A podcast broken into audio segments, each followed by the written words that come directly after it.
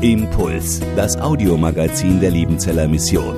Predigten, Veranstaltungen und Specials weltweit am Leben dran. Impuls zum Nach- und Weiterdenken.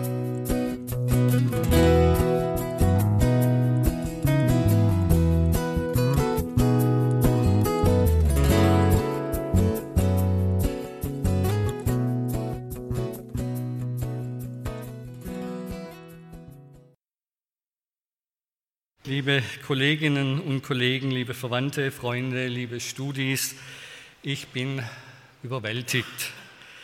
Und ich danke Ihnen und euch allen. Ich habe gehofft, dass einige der Weggefährten den Weg in den Schwarzwald finden werden. Aber die Anzahl derer, die sich auf den Weg gemacht haben, die berührt mich doch sehr. Herzlichen Dank dafür. Wer von euch und Ihnen schon einmal bei uns daheim war, der weiß, dass Renate und ich unser Gästebuch lieben, weil es uns an die Menschen erinnert, deren Wege wir gekreuzt haben, die bei uns zu Gast waren. Darum geht während des Vortrags sein Gästebuch durch die Reihen, Sie dürfen dann auch zwischendrin sozusagen weghören, in das ich Sie bitte, zumindest Ihre Namen einzutragen und bei denen, die ich nicht so gut kenne, vielleicht auch noch zu welcher Abteilung Sie gehören, IHL, LM, ITA oder sonst etwas. Es gibt ja noch immer so viele, die ich nicht kenne. Ich werde jetzt auch nicht eine zweite Begrüßungsrede halten, aber nachdem Volker so viele große Männer namentlich erwähnt hat, ist es mir wichtig, auch noch auf einige Frauen hinzuweisen, denen ich viel verdanke. Es sind heute Abend viele Professoren hier, die wurden ausführlich genannt.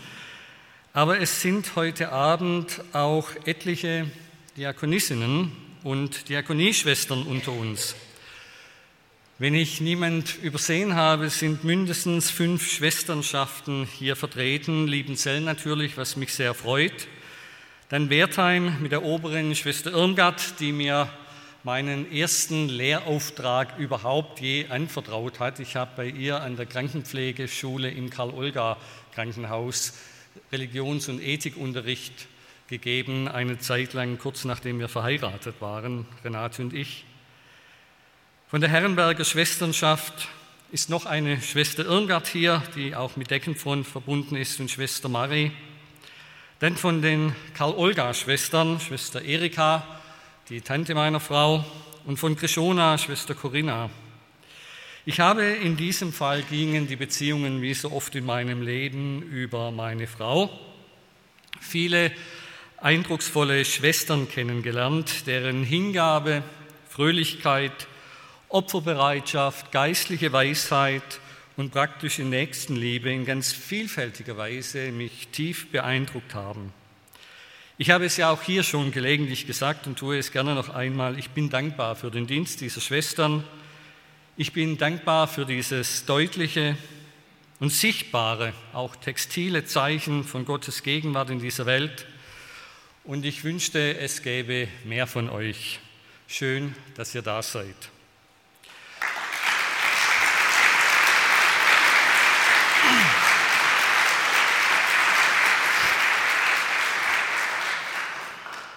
Noch eine Vorbemerkung, dann fange ich wirklich an. Denn zwei Leute sitzen hier im Saal, von denen ich nicht einmal weiß, ob sie sich persönlich kennen, aber ohne die ich wahrscheinlich nicht wissenschaftlicher Theologe geworden wäre. Der eine, Gerold Lehner, Freund, Bruder und Weggefährte seit den Tagen an der Feta, hat mir, als ich noch völlig grün war und ohne jede Ahnung, aber wirklich ohne jede Ahnung von Theologie, und meinte, die Wuppertaler Studienbibel und das Gesangbuch seien ausreichend, um Missionar zu werden. Und da hat mir dieser Studienkollege von diesem Buch hier erzählt. Rainer Riesner, Jesus als Lehrer, und mir erklärt, dass das jetzt wichtig ist und dass man das lesen müsste, wenn man Theologie studieren will. Das war dann mein erstes wissenschaftliches Buch, das ich wirklich gelesen habe, was man auch daran sieht, dass ich sauber mit einem Farbsystem alles unterschrieben, unterstrichen habe, manche griechischen und hebräischen Phrasen dann noch mühsam übersetzen musste und an den Rand geschrieben habe, weil mir das schwer gefallen ist. Aber damit fing es an. Und irgendwas hat dieses Buch offensichtlich in mir ausgelöst. Heute Abend ist Gerold hier extra von Linz hierher gefahren, außerdem Rainer Riesner und seine Frau Cornelia und sein Sohn. Und ich hoffe, ihr habt nachher noch Zeit, miteinander wenigstens kurz zu reden. Und damit nun endgültig zum Vortrag, den es eben auch noch zu ertragen gibt, ehe hinterher der gemütliche und gesellige Teil kommt, zu dem Sie alle ganz herzlich eingeladen sind. Und ich kann Ihnen nun noch nicht einmal neuen Wein heute Abend präsentieren, denn die Zeit wollte es nicht leiden. Es ist immer etwas gefährlich, wenn man das Wort Einzigartigkeit wie in meinem Titel verwendet. Denn schon ein gegenteiliges Beweisstück kann die ganze darauf gegründete Theorie in Frage stellen. Einzigartigkeit, das meint nämlich, es gibt nichts Gleichartiges, nichts Gleichwertiges. Im Neuen Testament finden wir das Wort einzig ausschließlich in Verwendung auf Einzelkinder. Der einzige Sohn einer Witwe, die einzige Tochter eines Synagogenvorstehers, dann vor allem natürlich bezogen auf Jesus als den einzig geborenen Sohn vom Vater voller Gnade und Wahrheit. In diesen Fällen lässt sich die Einzigartigkeit relativ leicht und mit größtmöglicher Sicherheit feststellen. Aber bei den neutestamentlichen Evangelien, in welcher Weise sind diese einzigartig? Darauf will ich vier Antworten geben, zu deren Begründung ich für jede mindestens einen Abend bräuchte, weil zwei meiner Antworten in der Evangelienforschung höchst kontrovers diskutiert werden und zwei Antworten, die ich zu formulieren versuche, bisher noch gar nicht wirklich in der Diskussion vertreten sind. Vier Antworten also, warum die Evangelien einzigartig sind. Zuerst als Kurzfassung und These, danach in gebotener Kürze etwas ausführlichere Überlegungen dazu. Mein erster Punkt, die neutestamentlichen Evangelien sind einzigartig, weil es vor den Evangelien keine Bücher gab, die als Evangelium bezeichnet wurden oder die ein Evangelium oder Evangelia als Thema hatten. Die Evangelien sind als Büchergattung, so wie Romane und Fachbücher und Lexika, eine Innovation derer, die sie geschrieben hatten und derer, die sie dann irgendwann danach auch so benannt hatten. Ein zweiter Punkt, die neutestamentlichen Evangelien sind einzigartig, weil es Bücher über einen sind, der gestorben ist, aber lebt und nun zur Rechten Gottes sitzt und diese Welt regiert. Als solcher redet er durch das Evangelium zu seiner Gemeinde. Wer euch hört, der hört mich. Und wer euch verachtet, der verachtet mich. Was Jesus zu seinen Jüngern sagte, als er sie in und zu Israel aussandte, gilt meines Erachtens auch für die Evangelien als Zeugnisse und Zusammenfassungen dieser den damaligen Jüngern aufgetragenen Botschaft. Die Evangelien sind einzigartig, weil sie von Anfang an, das ist sicher der kontroverste Punkt, weil sie von Anfang an als heilige Schriften geschrieben wurden. Ihre Verfasser wollten nicht nur über das Leben und Leiden des Messias Jesus berichten, sondern wollten damit zugleich die endgültige und für alle gültige Offenbarung Gottes in Jesus Christus festhalten und weitergeben. Sowohl ihrem eigenen Verständnis nach als auch nach dem gesamtkanonischen Verständnis des Neuen Testaments. Die Evangelien sind heilige Schrift, weil in Israels Geschichte mit seinem Gott die heilsgeschichtlich entscheidenden Offenbarungsereignisse immer schon in heiligen Schriften festgehalten wurden. Und darum, wenn eine neue Erfahrung geschieht, man diese nur so festhalten kann, dass man eine heilige Schrift schreibt. Heilige Schriften erlauben es, dass die sie Lesenden und Hörenden Gottes Reden für ihr eigenes Leben erfahren. Und daraus folgt schließlich mein vierter Punkt, die neutestamentlichen Evangelien sind einzigartig, weil sich an ihnen entscheidet, ob, ich formuliere das jetzt bewusst drastisch, die Menschen, die sie lesen, die Ewigkeit im Himmel oder in der Hölle zubringen. Das Verhältnis zu der darin enthaltenen Botschaft entscheidet für die sie Lesenden oder Hörenden über die Qualität ihres ewigen Lebens. Sie sind Gottes Wort an alle Menschen, aber als Evangelien eine gute Botschaft. Jeder einzelne dieser Punkte würde die Evangelien einzigartig machen. Aber auch wenn mir nicht alle in dieser Beurteilung folgen mögen, dann hoffe ich, dass dieser Vortrag dennoch dazu dient, dass wir wieder neu darüber nachdenken, was die neutestamentlichen Evangelien eigentlich sind und inwieweit sie eben doch in irgendeiner Art und Weise etwas ganz Besonderes sind. Ich hatte hier für meine Kollegen eigentlich einen längeren methodischen Vorspann eingebaut, in denen ich einige Vorsichtsmaßnahmen anbringen wollte, damit Sie nicht den Eindruck haben, dass ich jetzt vollkommen übergeschnappt bin.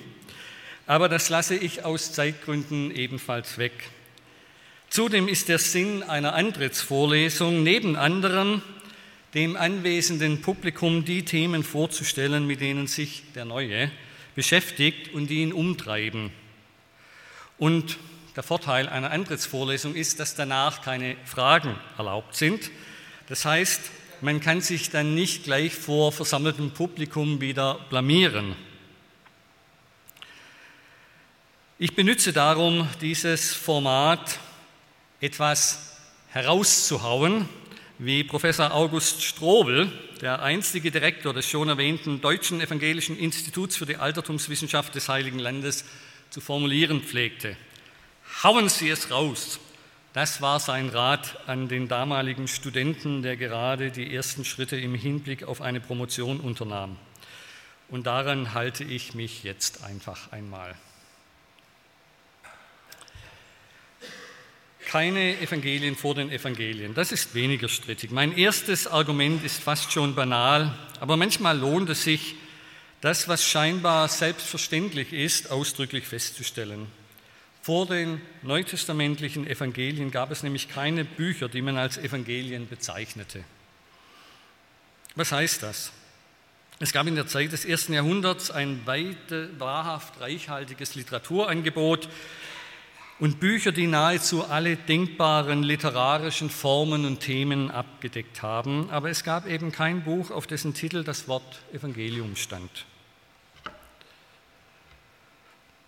Es gab jedoch das Wort Evangelium, aber das bedeutet ganz einfach gute Nachricht, gute Botschaft. In diesem Sinn kommt es auch im Neuen Testament 76 Mal vor, als Textwort wohlgemerkt, nicht als Buchtitel. Das Besondere daran ist, dass im Unterschied zur Umwelt die neutestamentlichen Autoren den Singular, also Evangelium, bevorzugt haben, während die griechische Umwelt eher den Plural Evangelia bevorzugt hat. Auch die alttestamentlichen Belege sind mit einer Ausnahme Pluralbelege, Mehrzahl. Denn die gute Botschaft, wieder auf das Neue Testament bezogen, um die sich alles dreht, ist nicht ein Vielerlei, sondern Jesus. Der Sprachgebrauch des Neuen Testaments, wenn es um das Evangelium als Botschaft geht, unterscheidet sich dadurch signifikant von dem des Alten Testaments wie auch von dem in der griechisch-römischen Umwelt. Denn offenbar kamen dort die guten Nachrichten nicht allein, sondern kamen auch im Plural vor.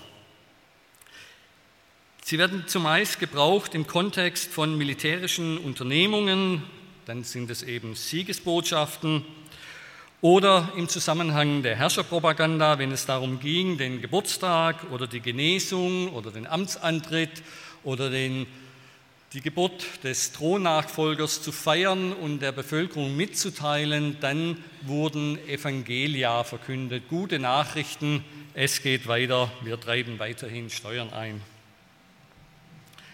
Bezeichnet werden damit fast ausnahmslos partielle und wiederholbare Ereignisse wie Geburtstage. Im Neuen Testament ist es dagegen der zusammenfassende Begriff für eine Heilsbotschaft, die auf dem Leben und Sterben eines Einzelnen basiert. Dass der Ertrag eines ganzen Lebens zusammenfassend Evangelium für andere ist, das wird sonst nirgends gesagt. Es gibt noch einen weiteren Unterschied zwischen den guten Nachrichten in der Antike und der guten Nachricht des Evangeliums. Im ersten Fall, bei den guten Nachrichten, da sind es gute Nachrichten für die, die davon betroffen sind. Die haben positive Auswirkungen, aber diese betreffen ausschließlich die Gegenwart und das Diesseits. Es geht um Frieden, Wohlstand und Sicherheit. Was fehlt, ist der religiöse Heilsbezug für den Einzelnen, der im Neuen Testament dominiert. Darum gibt es kein Evangelium von Kaiser Augustus, der in seinem Anspruch und im Hinblick auf die ihm zuteil gewordene Verehrung als Erlöser und Retter wohl am ehesten mit Jesus zu vergleichen ist, aber es gibt das Evangelium von Jesus Christus, das Paulus an einer Stelle so zusammenfasst. Ich erinnere euch aber, liebe Brüder, an das Evangelium, das ich euch verkündigt habe. Sie merken, das Evangelium evangelisiert habe steht hier eigentlich im Griechischen. Also das Evangelium, das eine gute Botschaft ist, habe ich euch als eine gute Botschaft verkündet. Und dann fängt er an mit der Sündenvergebung und das ganze Kapitel 15 geht ja dann zur Auferstehung. Der Tod Jesu für die Sünden und seine Auferstehung als Beginn der Auferstehung der Gläubigen ist der zentrale Inhalt des Evangeliums. Das Evangelium ist also die Heilsbotschaft von der Herrschaft Gottes in der Sünde und Tod überwunden sind. Und der Grund dafür ist Jesus. Darum ist Evangelium der zusammenfassende Begriff für das, was Jesus war, tat und lehrte.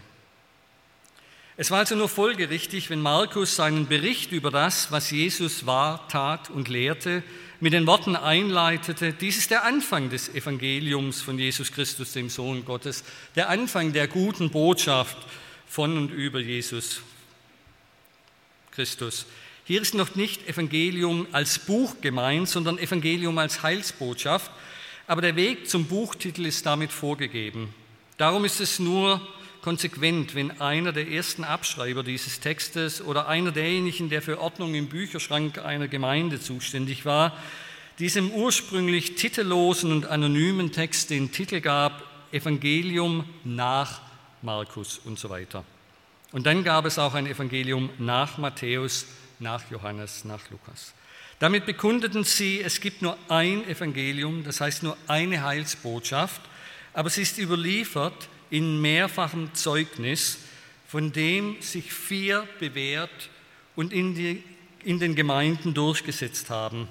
So wird aus der Botschaft von und über Jesus das Buch über Jesus. Jetzt haben wir also ein Buch, das ein Evangelium enthält und das spätere dann Evangelium nannten.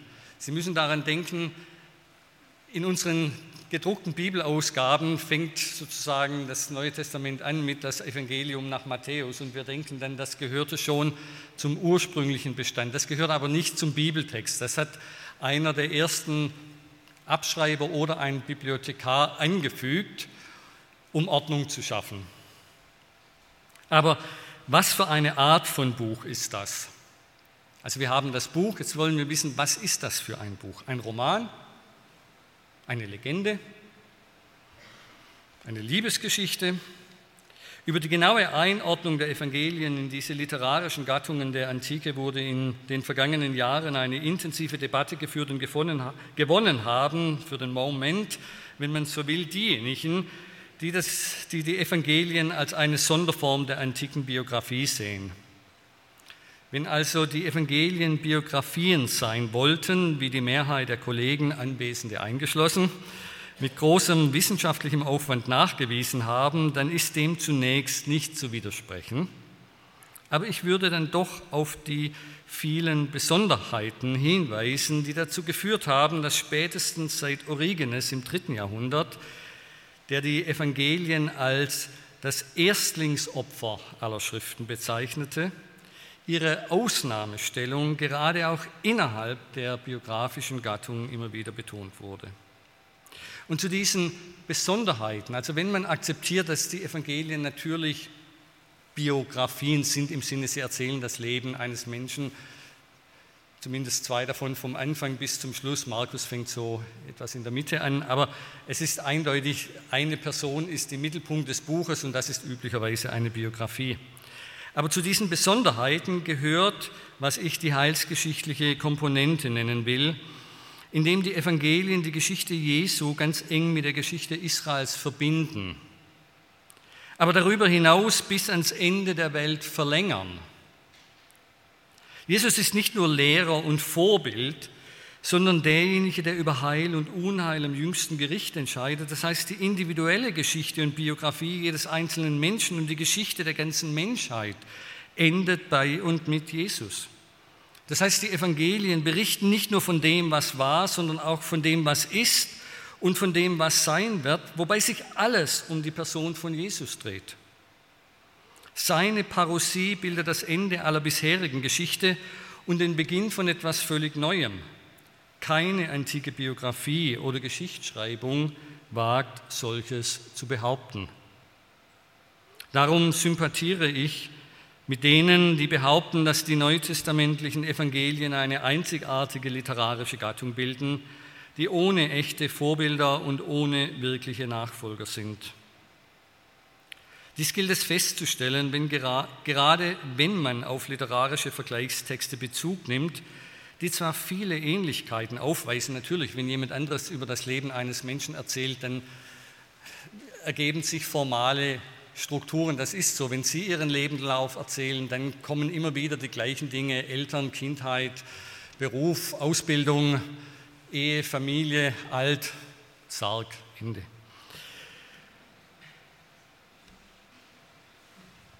Dieser, diese Beobachtung erklärt nun für die aufmerksam Zuhörenden auch den Titel dieser Vorlesung, Neuer Wein in neuen Schläuchen. Mancher mag sich schon gewundert haben, was damit eigentlich ausgedrückt werden soll. Vor allem, weil es vielen schwer fiel, die Verbindung von diesem Jesus-Zitat über neuen Wein hin zu den Evangelien als Bücher zu schlagen. Neuer Wein in neuen Schläuchen.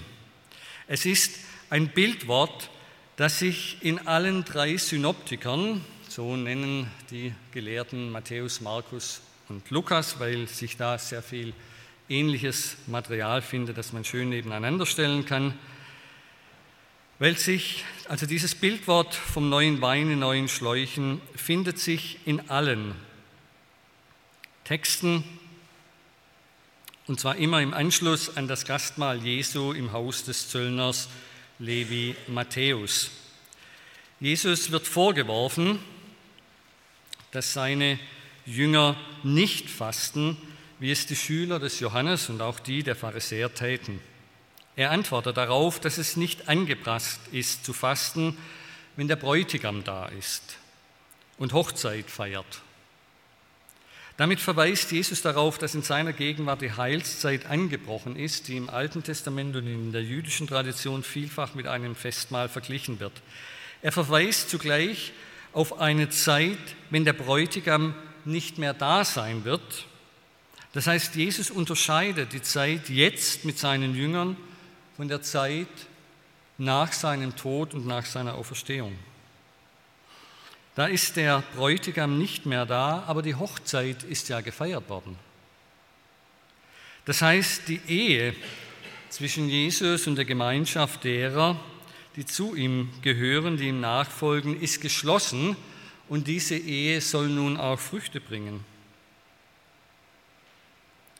Etwas Neues in Gottes Geschichte mit seinem Volk ist entstanden und so macht Jesus dann deutlich, das Neue, das da geschehen ist, das braucht auch neue Formen. Das Neue braucht neue Formen, ohne dass damit alles bisherige negiert würde, wie es eine antijüdische Auslegungstradition oft in diesen Versen gefunden hat, indem man gesagt hat, das Alte, das vergangen ist, das ist Israel, die Torah und alle diese Vorstellungen und jetzt kommt das Evangelium und was vorher war, gilt nicht mehr. Das drücken diese beiden Bildworte aus. Ein ungewalkter Flicken auf einem alten Gewand schadet mehr, als er nützt. Und wenn man neuen Wein in alten Schläuchen, das heißt Lederhäuten, transportiert, denn Schläuche dienten im Altertum nur zum Transport, nicht zur Lagerung, dann zerreißen diese infolge der entstehenden Gärung und man steht am Ende mit leeren Händen da. Der neue Wein ist weg und die Schläuche ebenfalls zerstört. Damit wirbt Jesus zugleich dafür, dass das mit ihm begonnene Neue in Gottes Heilshandeln auch neue Formen braucht, um es aufzubewahren. Und zu diesen neuen Formen gehört das Evangelium. Mein zweiter Punkt, die Evangelien als gegenwärtiges Wort des lebendigen Herrn. Die Evangelien sind also besondere Biografien, die über das Leben und Sterben eines Menschen berichten. Aber, und das ist entscheidend, sie tun das in der Überzeugung, dass dieser Mensch auferstanden ist, dass er lebt, dass er zur Rechten Gottes sitzt und wiederkommen wird, um die Ernte dessen einzubringen, was er mit seinem Leben und Wirken ausgesät hat. Sie tun dies in der Überzeugung, dass er seine Jünger beauftragt hat, mit dem Evangelium alle Nationen und Völker zu erreichen. Zur selben Zeit, in der die Evangelisten ihre Evangelien schrieben, ist diese Mission zu den Völkern im Gang. Und sie soll weitergehen, bis Jesus selbst wiederkommt. Die Evangelienschriften leisten dazu ihren Beitrag. Denn wie sonst sollten die Menschen die gute Nachricht erfahren, wenn nicht durch das gepredigte und geschriebene Wort? Mündlichkeit und Schriftlichkeit stehen nicht gegeneinander. Sie sind auch nicht in ein Nacheinander aufzulösen, so als ob es am Anfang nur eine mündliche Verkündigung des Evangeliums gegeben habe, die dann, als das Ende der Welt sich nicht so schnell kam, wie man es geglaubt hatte, allmählich durch die schriftlichen Evangelien erst ergänzt und dann ersetzt wurden. Die Botschaft des Evangeliums, dass die Evangelien nicht nur bezeugen, sondern repräsentieren, vergegenwärtigen und im Grunde genommen sind, bringt die Leser und Hörer in Gemeinschaft mit einem Lebenden, der ihr Herr sein will im Leben, Sterben und über den Tod hinaus. Wenn in einer antiken Biografie die Worte eines Lehrers wiedergegeben sind, dann sind das die Worte in der Regel, zumindest sehr schnell, die Worte eines Verstorbenen. Diese können dennoch Bedeutung haben, aber sie sind etwas aus der Vergangenheit, zu dem sich der Leser verhalten kann, wie er will, ohne dass dies existenziale Auswirkungen auf sein Leben hat. Was diese griechischen und lateinischen Texte jedoch weder leisten können noch wollen, ist eine andauernde, direkte Beziehung zu dem abwesenden Lehrer. Das gilt auch für solche Texte, in denen Schüler, wie in den Evangelien, über ihre großen verstorbenen Lehrer berichten und deren Worte, Lehren und Leben überliefern und als Vorbild und Anschauungsmaterial für rechtes Denken, und Denken, Glauben und Leben festhalten. Berühmt sind Platon oder Xenophon, die dies in Bezug auf Sokrates getan haben, von dem es ähnlich wie bei Jesus keine Originalschriften gibt.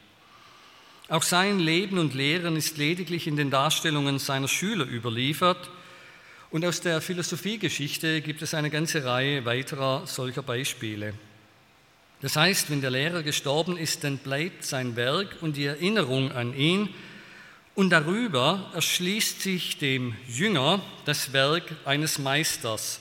Er kann diesem Vorbild nacheifern und nachleben, aber es ist immer eine Botschaft aus der Vergangenheit. mit der er sich hier beschäftigt. Selbst da, wo man der Auffassung war, und das ist ja in der griechischen Welt nichts Ungewöhnliches, selbst da, wo man der Auffassung war, dass der Lehrer nach dem Tod in irgendeiner Weise fortlebt oder in anderer Weise weiter existiert, ist eine Beziehung zu diesem Lehrer, selbst wenn man annimmt, dass er irgendwo in einem paradiesischen Elysium sich befindet, ist eine Beziehung zu diesem Lehrer nicht mehr möglich. Der Verstorbene hat in den irdischen Dingen keinen Anteil und kein Interesse mehr. Wer einmal im Himmel ist, der ist froh, wenn er die Erde hinter sich gelassen hat.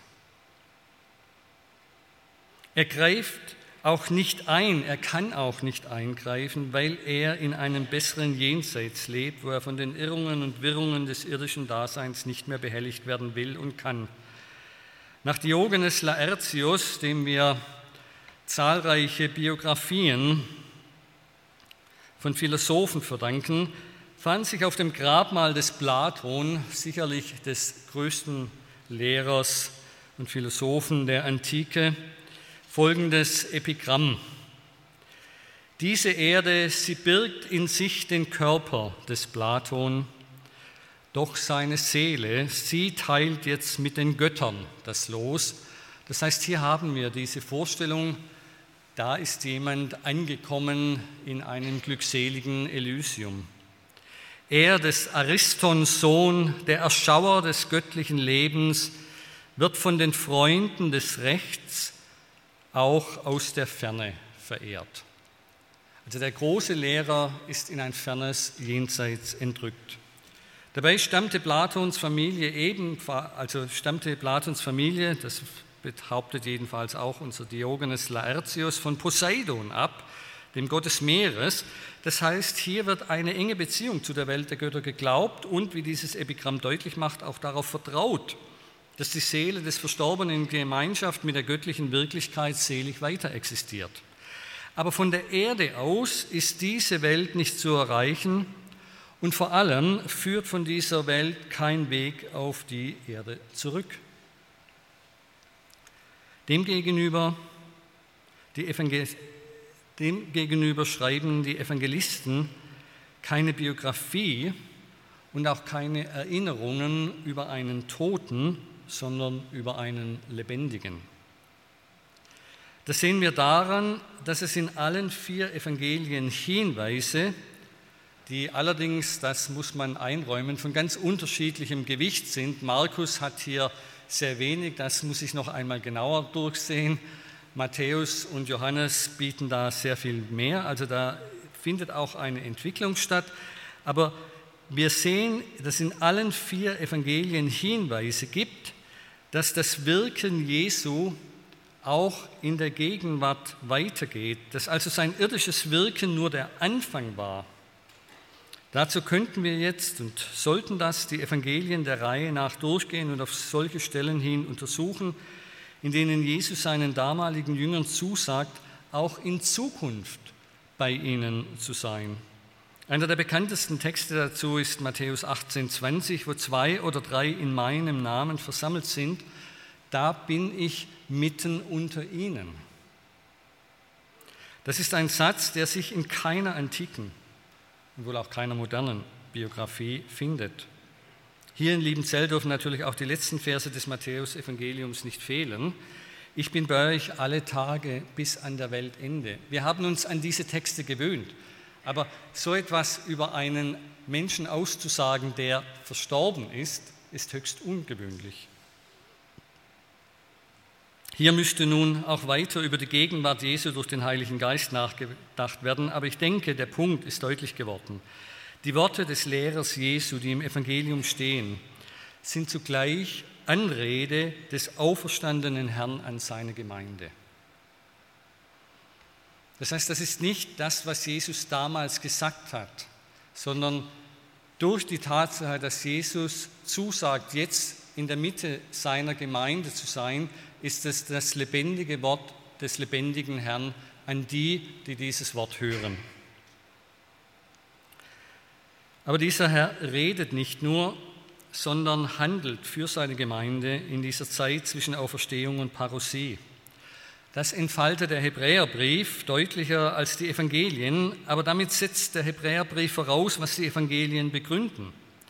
Die vielleicht deutlichste Stelle dafür steht in Johannes 14, wo Jesus davon spricht, dass er hingeht, um eine Stätte für seine Jünger im Haus seines Vaters zu bereiten. Die Evangelien als heilige Schriften von Anfang an.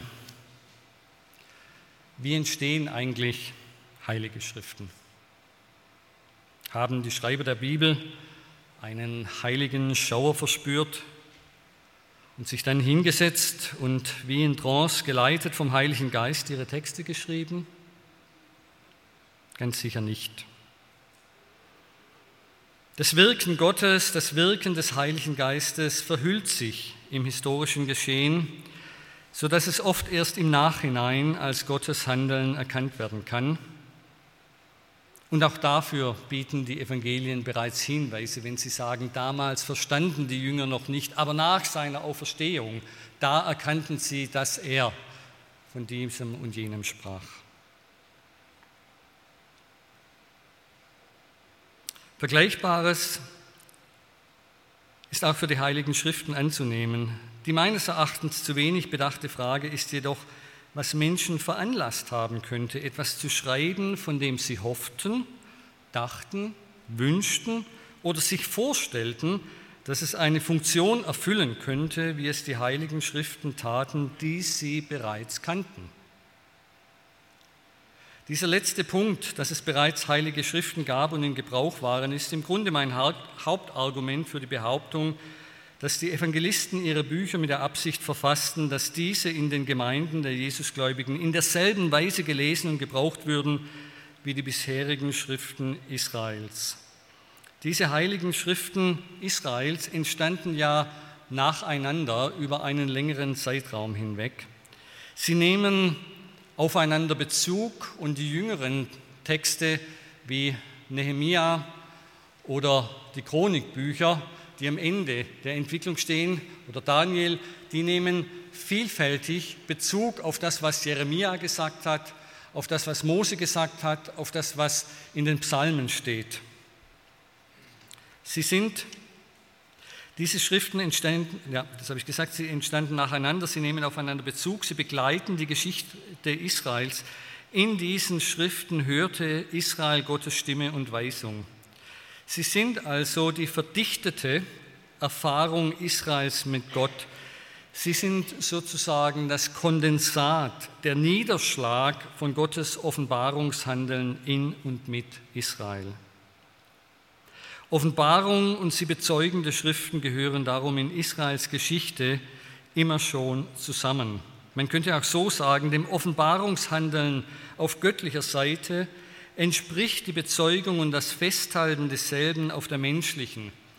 Das heißt, wo Menschen die Erfahrung machen, dass ihnen hier Gott begegnet, da kann man nicht einfach irgendwas schreiben, sondern das, indem man das festhält und wiedergibt und weitergibt an andere, das hat das Potenzial, heilige Schrift zu werden. Noch einmal anders formuliert, Israel bewahrt Gottes Offenbarung und antwortet bzw. reagiert auf Gottes Offenbarung durch Schrift.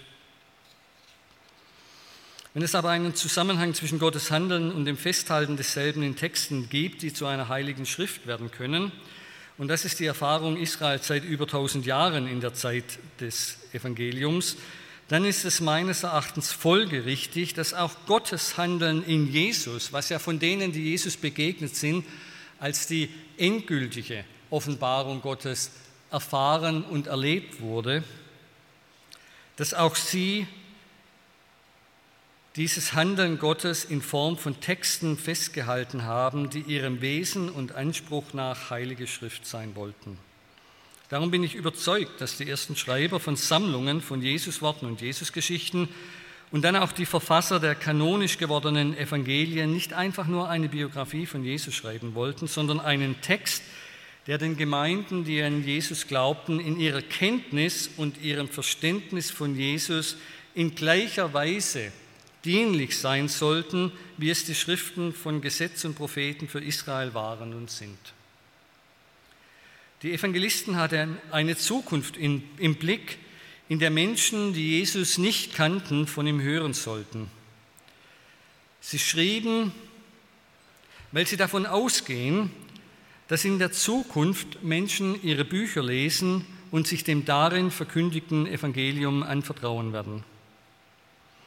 Auch dazu müssten wir jetzt die einzelnen Evangelien durchgehen und dies im Detail aufweisen, aber ich beschränke mich erneut nur auf ein Beispiel. Im sogenannten hohen priesterlichen Gebet in Johannes 17 betet Jesus für seine Jünger, Heilige sind der Wahrheit, dein Wort ist die Wahrheit, wie du mich in die Welt gesandt hast, so habe auch ich sie in die Welt gesandt und ich heilige mich für sie, damit auch sie geheiligt seien in der Wahrheit. Doch nicht nur für diese hier, das heißt für die Jünger, die um Jesus herum sind, an diesem letzten Abend mit seinen Jüngern, sondern auch für die, welche durch ihr Wort an mich glauben, dass sie alle eins seien und so weiter. Diese Zukunft haben die Evangelisten im Blick.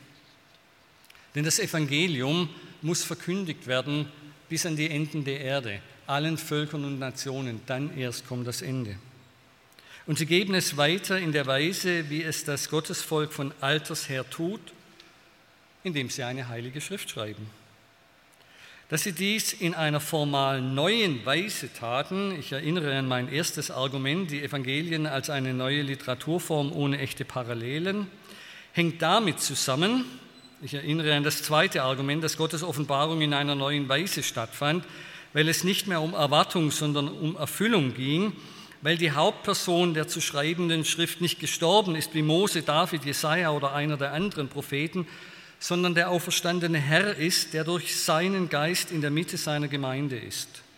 Darum sind die Evangelien auch inspirierte Schriften, weil Jesus seinen Jüngern verheißen hat, dass der Geist sie in alle Wahrheit leiten wird. Der Heilige Geist als ein Verbindungselement zwischen dem Lehrer und dem Lernenden, durch den der Lehrer bleibend gegenwärtig und aktiv in den Lernenden ist und sie so auch weiterhin von innen heraus lehren kann. Das ist ja der Ansatz des neuen Bundes, dass das Wort nicht von außen kommt, sondern von innen kommt. Selbst also der Lehrer weiterhin bleiben gegenwärtig ist und lehrt, selbst wenn er leiblich sichtbar nicht mehr gegenwärtig ist. Auch das ist eine Besonderheit der Evangelien und ihrer Verwendung, das meines Erachtens bisher zu wenig bedacht worden ist. Dies ist besonders im Johannesevangelium ausgeprägt, aber auch die anderen Evangelien wissen darum, dass der Geist Gottes an Dinge erinnert, beziehungsweise Einsichten erschließt und eröffnet, die ein Verstehen von geistlichen Dingen erlaubt und zudem eine direkte Kommunikation zwischen Gott und Menschen ermöglicht. Dass es dennoch Zeit brauchte, bis sich in einem Prozess, der sich historisch nur begrenzt nachzeichnen lässt, die vier Evangelien, die wir heute im Kanon haben, durchgesetzt haben. Das heißt, bis die Gemeinden verstanden haben, dass sie in diesen vier Evangelien alles haben, was sie zum Glauben, Leben und Sterben brauchen, ist dagegen kein Argument gegen die Annahme, dass ihre Verfasser Heilige Schrift schreiben wollten. Es gab, etwas flapsig formuliert, auch da das Survival of the Fittest. Das heißt, es haben viele unternommen, über das zu berichten, was sich unter uns erfüllt hat, wie Lukas im Prolog schreibt. Und wir haben außerhalb der neutestamentlichen kanonischen Evangelien ja eine ganze Reihe von Überlieferungen von und über Jesus, die durchaus zutreffend sind in dem, was sie über Jesus berichten, die aber trotzdem nicht im Kanon stehen. Am Anfang des Neuen Testaments stehen also mit ganzem Recht die vier Evangelien. Das, was für uns in gewisser Weise eine Selbstverständlichkeit darstellt, ist das Ergebnis eines komplizierten, faszinierenden und folgerichtigen Geschehens. Die einzigartige Heilsbotschaft von Jesus hat sich ihr eigenes Medium geschaffen, die literarischen Evangelien. Die besonderen Ereignisse und vor allem diese eine Person, die in allen vier Evangelien in je verschiedener Weise im Mittelpunkt steht, ließen sich offenbar nicht anders als in etwas völlig Neuem darstellen. Bei aller Betonung des Neuen ist es aber wichtig festzuhalten, dass die Evangelien zwar einerseits etwas völlig Neues darstellen, sich selbst aber aufs engste zurückbinden an die schon vorhandenen heiligen Schriften Israels. Das Neue ist also nicht unvermittelt, unvorbereitet und gänzlich aus aller Zeit und Geschichte herausfallend gekommen, sondern es steht in der Kontinuität von Gottes Handeln mit Israel, wie es die heiligen Schriften bezeugen. Das neue Wort Gottes, das er in Jesus gesprochen hat, ist ohne das vorausgegangene Wort Gottes an Israel nicht zu hören und bleibend mit ihm verbunden. Darum kann es auch kein neues Testament ohne das Alte Testament geben, sondern nur die eine Bibel, weil Gottes Handeln nicht mit Jesus neu anfängt oder überhaupt erst beginnt. Vielmehr ist die Jesusgeschichte das Siegel Gottes auf Gesetz und Propheten, wie das Alte Testament im Neuen genannt wird. Sie merken, wir nähern uns dem Ende. Dieser letzte Punkt braucht nicht mehr im Detail entfaltet zu werden, sondern ergibt sich aus den früheren. Wenn die Botschaft des auferstandenen Herrn, der wiederkommen wird, zu richten die Lebenden und die Toten, im Evangelium gehört wird, dann gilt für die Evangelien insgesamt, was Matthäus am Ende der Bergpredigt so formuliert hat. Wer diese meine Worte hört und danach handelt, ist einem klugen Mann gleich, der sein Haus auf Fels gebaut hat. Da gingen Regengüsse nieder, Sturzbäche kamen und Winde wehten und warfen sie gegen das Haus und es stürzte nicht ein, denn Fels war sein Fundament und so weiter. Sie kennen diesen Text. Im Johannesevangelium nach einer harten Rede in Kapitel 6 heißt es, viele nun von seinen Jüngern, die das hörten, sagten, dieses Wort ist unerträglich, wer kann sich das anhören? Aber Jesus gibt darauf nicht einfach nach, sondern treibt die Provokation noch weiter und fragt die Zwölf zum Abschluss, wollt ihr auch weggehen? Darauf antwortet Simon, Herr, zu wem sollen wir gehen? Du hast Worte des ewigen Lebens und wir sind zum Glauben gekommen und haben erkannt, dass du der Heilige Gottes bist. Fast am Ende des Johannesevangeliums finden sich dann die Worte, die nicht nur als Abschluss des vierten Evangeliums gelten können, sondern innerhalb der kanonischen Ordnung auch als Abschluss des vier Evangelien-Kanons. Noch viele andere Zeichen hat Jesus vor den Augen seiner Jünger getan, die in diesem Buch nicht aufgeschrieben sind. Diese hier aber sind aufgeschrieben, damit ihr glaubt, dass Jesus der Christus ist, der Sohn Gottes, und dadurch, dass ihr glaubt, Leben habt in seinem Namen. Leben zu haben in seinem Namen, darum geht es. Dazu sind uns die Evangelien als Wort Gottes gegeben. Ich möchte zum Abschluss ein Zitat meines Lehrers Martin Hengel anführen, der schon erwähnt wurde. Und außerdem wollte ich dieses Bild zeigen, weil es zeigt, dass ich in jeder Hinsicht versuche, meinem Lehrer nachzueifern. Einzelne haben sich darüber beschwert, dass ich so grimmig auf der Einladung schaue. Und ich sage dann immer, das ist mein Naturell. Aber Sie sehen, auch Herr Hengel hat in der Regel eher etwas grimmig geschaut und ich ahme ihn da als Schüler getreulich nach. Bisher habe ich weitgehend auf Zitate verzichtet, weil ich sonst zu viele der hier Anwesenden hätte zitieren müssen und ich nicht den einen dem anderen vorziehen wollte. Dieses Kollegengespräch ist den Fußnoten vorbehalten, aber Martin Hengel kann und darf man immer zitieren. Wenn man die Evangelien, so schreibt er, mit gewissem Recht als eine neue literarische Gattung bezeichnen möchte, Sie sehen, mein erster Punkt wird von ihm gedeckt, so wären gerade auch die in ihrer Form neuartigen Titel ein Beweis dafür. Das ist ein wichtiger Punkt, auf den ich in der vorhandenen Zeit nicht auch noch eingehen konnte. Sachgemäß könnte man von einer neuen Gattung der kerygmatischen Biografie des Gottessohnes und Erlösers Jesus Christus sprechen. Das, meine ich, kommt meinem zweiten Punkt doch sehr nahe. Der Heilsanspruch, der in Johannes 20, 31 zum Ausdruck kommt und von der Sache her alle vier Evangelien betrifft, ist in der antiken Welt einzigartig. Das unterstreicht, meine ich, doch meinen vierten Punkt. Heißt das jetzt, so könnte ein frecher Student fragen, dass ich alles nur von meinem Lehrer abgeschrieben habe? Habe ich Ihnen heute Abend also, um die Titelformulierung noch einmal aufzugreifen, neuen Wein in alten Schläuchen geboten oder alten Wein, Wein in neuer Verpackung, wenn das Ergebnis sich fast wie die, wie, wie die Wiederholung dessen liest, was schon der eigene Lehrer gesagt hat? Nun, dann würde ich sagen, auch das ist gut biblisch. Denn Lukas hängt in seiner Fassung des Weinworts noch eine Bemerkung an, die nicht so recht dazu passen scheint, aber Lukas als Weinkenner ausweist. Niemand, der vom alten Wein trinkt, will neuen. Denn er spricht, der alte ist milder. Und bei Matthäus preist Jesus den Schriftgelehrten als einen Jünger des Himmelsreichs, der aus seinem Schatz Altes und Neues hervorholt. Und darin hat der Evangelist sich möglicherweise selbst in seinem Tun beschrieben gesehen. Es geht also nicht darum, das Alte gegenüber dem Neuen abzuwerten oder das Neue gegenüber dem Alten. Es geht vielmehr darum, dass man die Vorzüge des Alten wie die Herausforderungen des Neuen gleichermaßen bewältigt. Es ist meine Überzeugung, dass die wissenschaftliche Aufgabe der Theologie wie die Geisteswissenschaften insgesamt nicht so sehr im Finden von etwas Neuem liegt, das ist das Kennzeichen der Naturwissenschaften, sondern im Vermitteln von Orientierung. Die Geisteswissenschaften sind Orientierungswissenschaften, das heißt Wissenschaften, die den Menschen helfen, sich im Leben zurechtzufinden, Orientierung zu haben.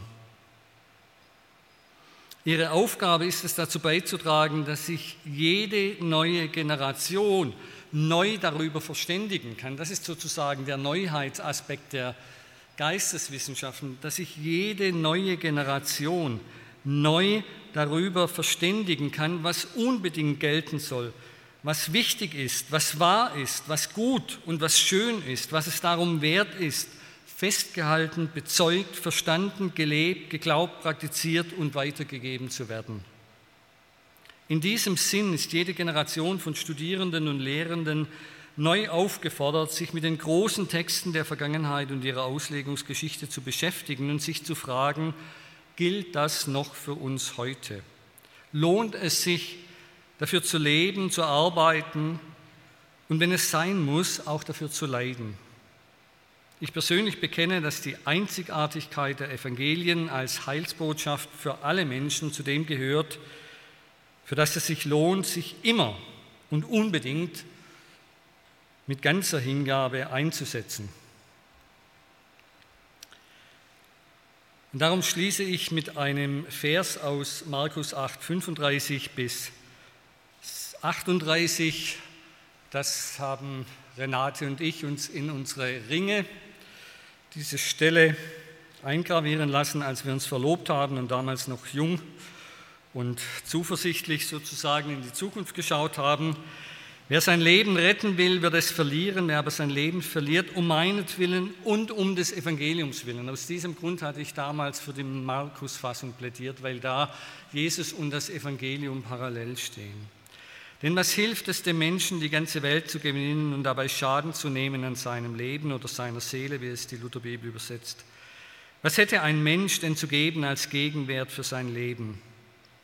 Wer sich meiner und meiner Worte schämt in diesem ehebrecherischen und sündigen Geschlecht, dessen wird auch der Menschensohn sich schämen, wenn er kommt in der Herrlichkeit seines Vaters mit den heiligen Engeln. Herzlichen Dank für Ihre Aufmerksamkeit. Herzlichen Dank für euer Kommen.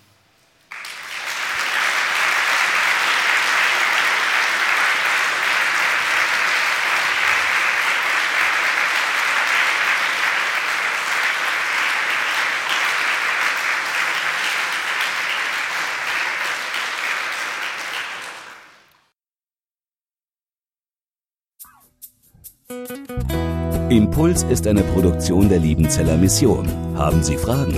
Würden Sie gerne mehr wissen? Ausführliche Informationen und Kontaktadressen finden Sie im Internet unter www.liebenzell.org. Die Liebenzeller Mission produziert ebenfalls das Fernsehmagazin Weltweit am Leben dran. Informationen zur Sendung und zum Empfang gibt es unter www.weltweit-magazin.de.